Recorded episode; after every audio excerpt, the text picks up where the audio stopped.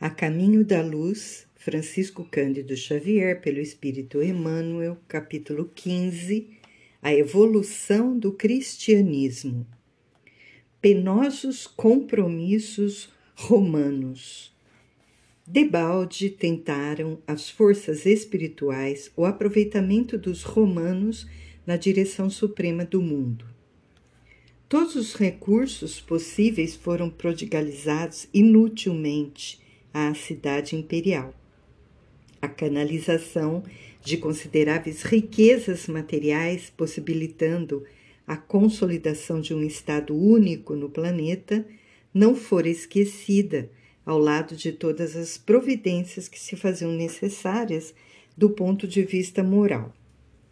Em vão, transplantara-se para Roma a extraordinária sabedoria ateniense e a colaboração de todas as experiências dos povos conquistados. Os espíritos encarnados não conseguiram a eliminação dos laços odiosos da vaidade e da ambição, sentindo-se traídos em suas energias mais profundas, contraindo débitos penosos perante os tribunais da justiça divina. A vinda do Cristo ao cenáculo obscuro do planeta, trazendo a mensagem luminosa da verdade e do amor, assinalara o período da maioridade espiritual da humanidade. Essa maioridade implicava direitos que, por sua vez, se fariam acompanhar do agravo de responsabilidades e deveres para a solução de grandes problemas educativos do coração. Se ao homem físico rasgavam-se os mais amplos horizontes nos domínios do progresso material, os evangelhos vinham trazer ao homem espiritual um roteiro de novas atividades, educando-o convenientemente para suas arrojadas conquistas de ciência e de liberdade com vistas ao porvir.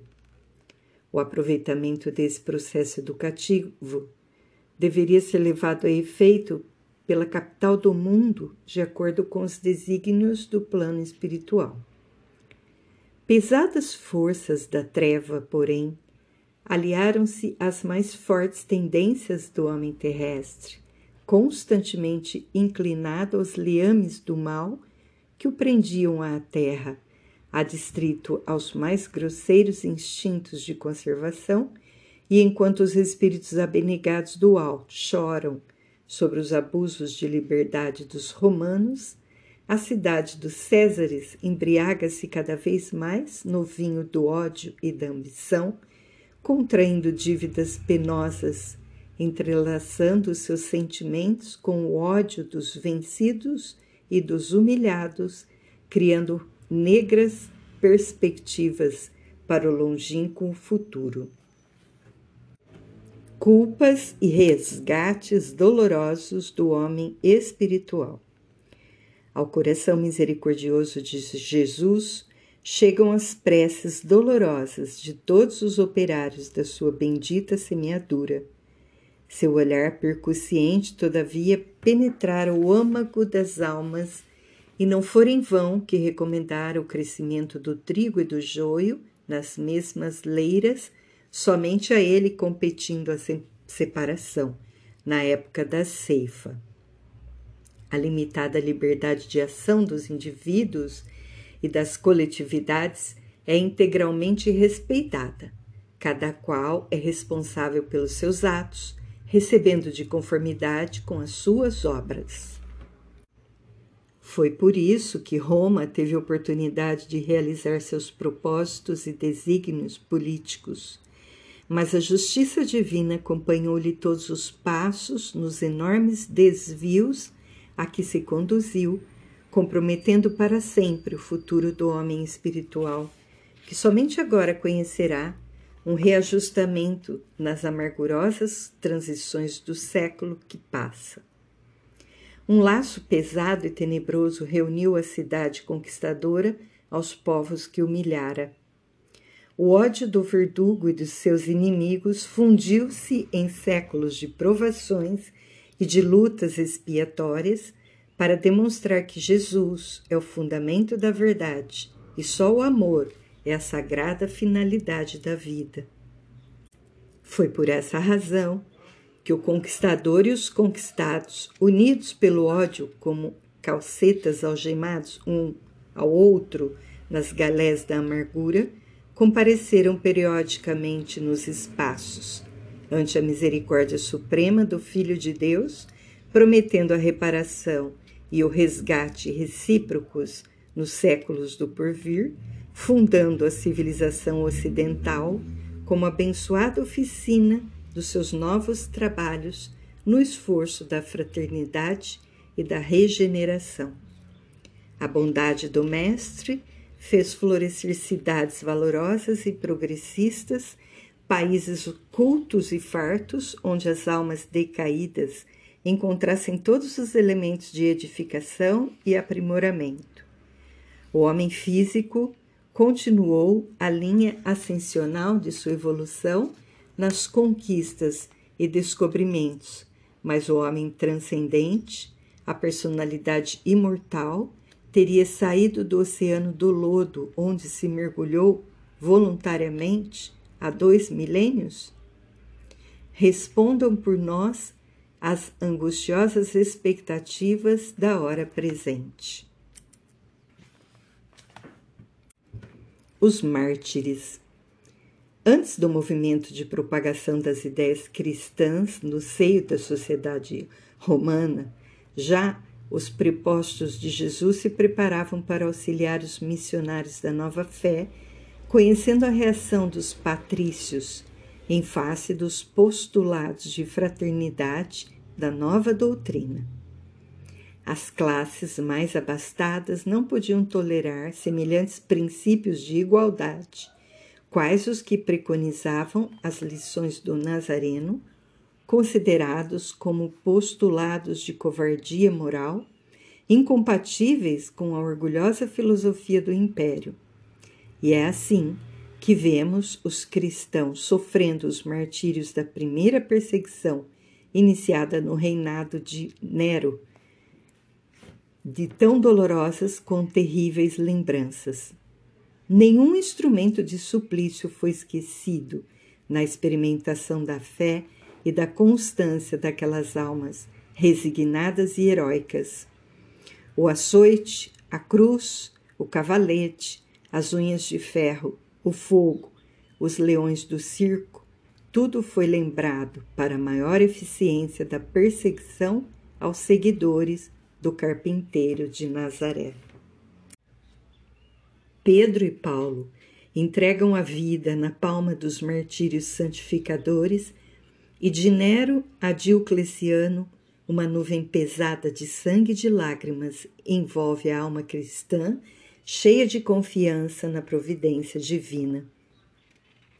O próprio Marco Aurélio, cuja elevada estatura espiritual recebera do alto a missão de paralisar semelhantes desatinos, não conseguiu deter a corrente de forças trevosas, mas o sangue dos cristãos era a seiva da vida lançada às divinas sementes do Cordeiro, e os seus sacrifícios foram bem os reflexos da amorosa vibração do ensinamento do Cristo, atravessando os séculos da Terra para ser compreendido e praticado nos milênios do porvir. Os apologistas. A doutrina cristã, todavia, encontrara nas perseguições os seus melhores recursos de propaganda e de expansão.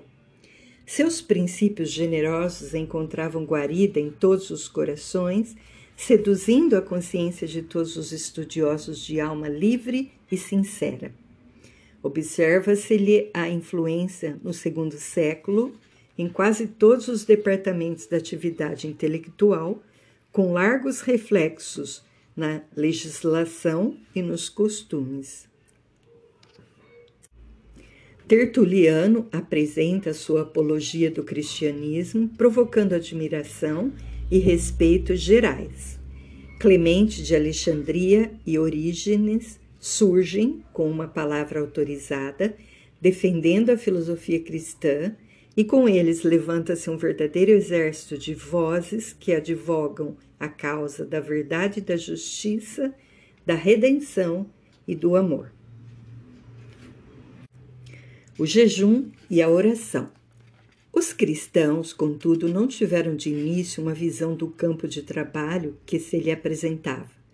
Não atinaram que, se o jejum e a oração constituem uma grande virtude na soledade, mais elevada virtude representam quando levados a efeito no torvelinho das paixões desenfreadas, nas lutas regeneradoras, a fim de aproveitar aos que os contemplam. Não compreenderam imediatamente que esses preceitos evangélicos, acima de tudo, significam sacrifício pelo próximo, perseverança no esforço redentor, serenidade no trabalho ativo, que corrige e edifica simultaneamente.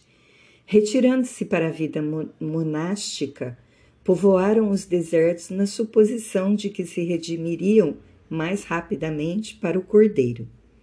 Uma ânsia de fugir das cidades populosas fazia então vibrar todos os crentes, originando os erros da idade medieval, quando o homem supunha encontrar nos conventos as antecâmaras do céu. O Oriente, com seus desertos numerosos e os seus lugares sagrados, afigurava-se o caminho de todos quantos desejam fugir dos antros das paixões. Só a grande montanha de Nítria chegou a possuir 30 mil anacoretas, exilados do mundo e dos seus prazeres desastrosos. Entretanto, examinando essa decisão desaconselhável dos primeiros tempos, somos levados a recordar que os cristãos se haviam esquecido de que Jesus não desejava a morte do pecador. Constantino. As forças espirituais que acompanhavam e acompanham todos os movimentos do orbe, sob a égide de Jesus, procuram dispor os alicerces de novos acontecimentos que devem preparar a sociedade romana para o resgate e para a provação. A invasão dos povos considerados bárbaros é então entrevista.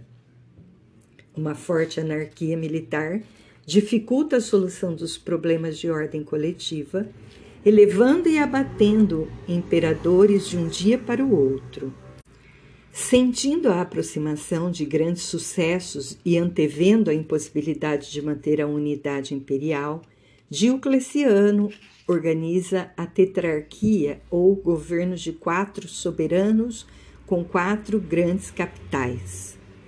Retirando-se para Salona, exausto da tarefa governativa, ocorre a rebelião militar que aclama Augusto a Constantino, filho de Constâncio Cloro, contrariando as disposições dos dois Césares sucessores de Diocleciano e Maximiano. A luta se estabelece e Constantino vence Maxêncio às portas de Roma, penetrando a cidade vitorioso para ser recebido em triunfo. Junto dele, o cristianismo ascende à tarefa do Estado com o edito, o edito de Milão. O papado. Desde a décima perseguição, que o cristianismo era considerado em Roma como doutrina morta, mas os prepostos do Mestre não descansavam com o nobre fim de fazer valer os seus generosos princípios, a fatalidade histórica reclamava sua colaboração nos gabinetes da política do mundo, e ainda uma vez a indigência dos homens não compreendeu a dádiva do plano espiritual, porque logo depois da vitória, os bispos romanos solicitavam prerrogativas injustas sobre os seus humildes companheiros de episcopado. O mesmo espírito de ambição e de imperialismo que de longo tempo trabalhava o organismo do império dominou igualmente a Igreja de Roma, que se arvorou em suzerana e censora de todas as demais do planeta. Cooperando com o Estado, faz sentir a força das suas determinações arbitrárias. Trezentos anos lutaram os mensageiros do Cristo, procurando ampará-la no caminho do amor e da humildade, até que a deixaram enveredar pelas estradas da sombra para o esforço de salvação e de experiência, e tão logo a abandonaram ao penoso trabalho de aperfeiçoar-se a si mesma. Eis que o imperador Focas favorece a criação do papado no ano 607. A decisão imperial faculta aos bispos de Roma prerrogativas e direitos até então jamais justificados.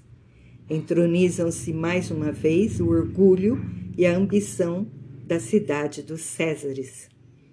Em 610, Focas é chamado ao mundo dos invisíveis, deixando no orbe a consolidação do papado.